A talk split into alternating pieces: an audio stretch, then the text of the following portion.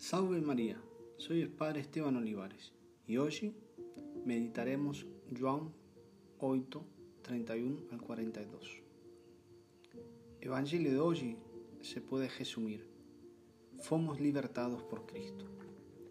Cristo es un Salvador, como efeito, veio mundo para libertar o preço do seu sacrifício pascual o homem da escravidão do pecado.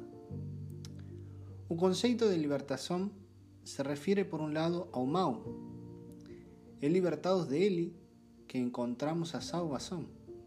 Por outro, refere-se ao bem e é para realizar esse bem que fomos libertados por Cristo. O redentor do homem e do mundo com o homem é Cristo, através de sua mensagem de verdade. Vocês conhecerão a verdade e a verdade os libertará. Estas palavras de Jesus especifican de forma muito concisa o bem para o qual o homem foi libertado pela obra do Evangelho, no âmbito da redenção de Cristo. Liberdade na verdade. Ela constitui o bem essencial da salvação, realizada por Cristo. Por meio desse bem, a verdade, o reino de Deus está realmente próximo do homem e de sua história terrena.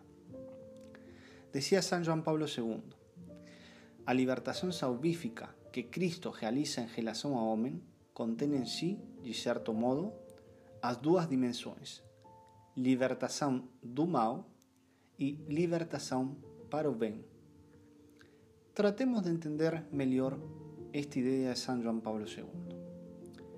Nos Atos dos Apóstoles, lemos que Jesus andou fazendo bem e curando todos os oprimidos, oprimidos do diabo, porque Deus estava com ele. Atos 10:38. Como efeito, os evangelhos mostram que Jesus curou os enfermos de muitas doenças. Jesus, ao libertar os homens do mal do pecado, desenmascara aquele que é o pai do pecado. Precisamente nele, no espírito maligno, comienza a escravidão do pecado em que se encontravam os homens, um mundo de mentira. Cristo Jesus veio para libertar o homem da maldade do pecado.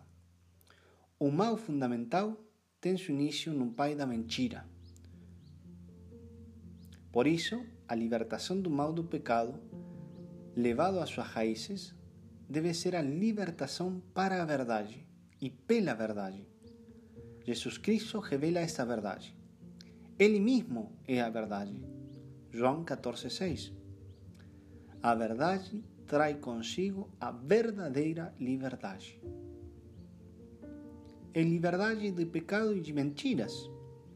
Aqueles que foram escravos do pecado, porque estavam sob a influência do pai da mentira, são libertados pela participação na verdade, que é Cristo Jesus.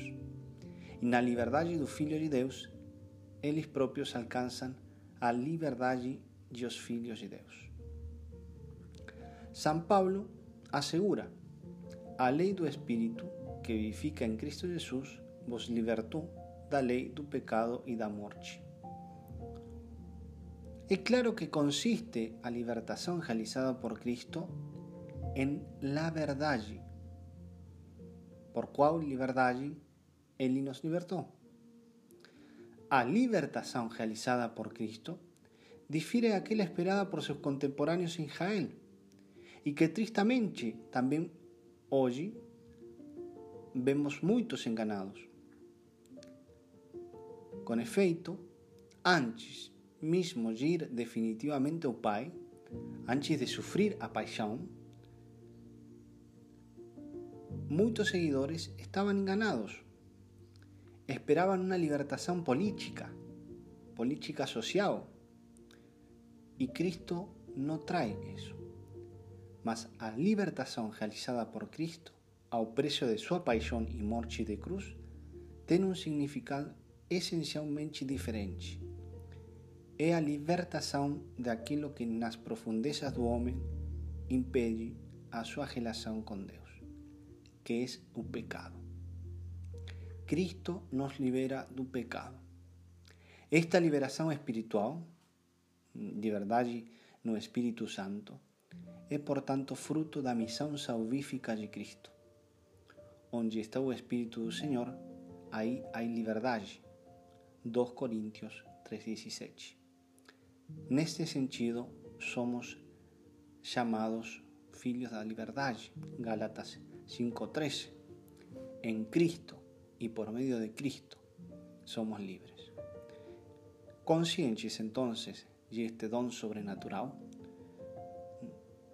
colaboremos en la obra do Espírito Santo em nossas vidas. Aceitemos a verdade que Cristo nos trae para cada uno de nós. A Nossa Senhora pedimos esta graça.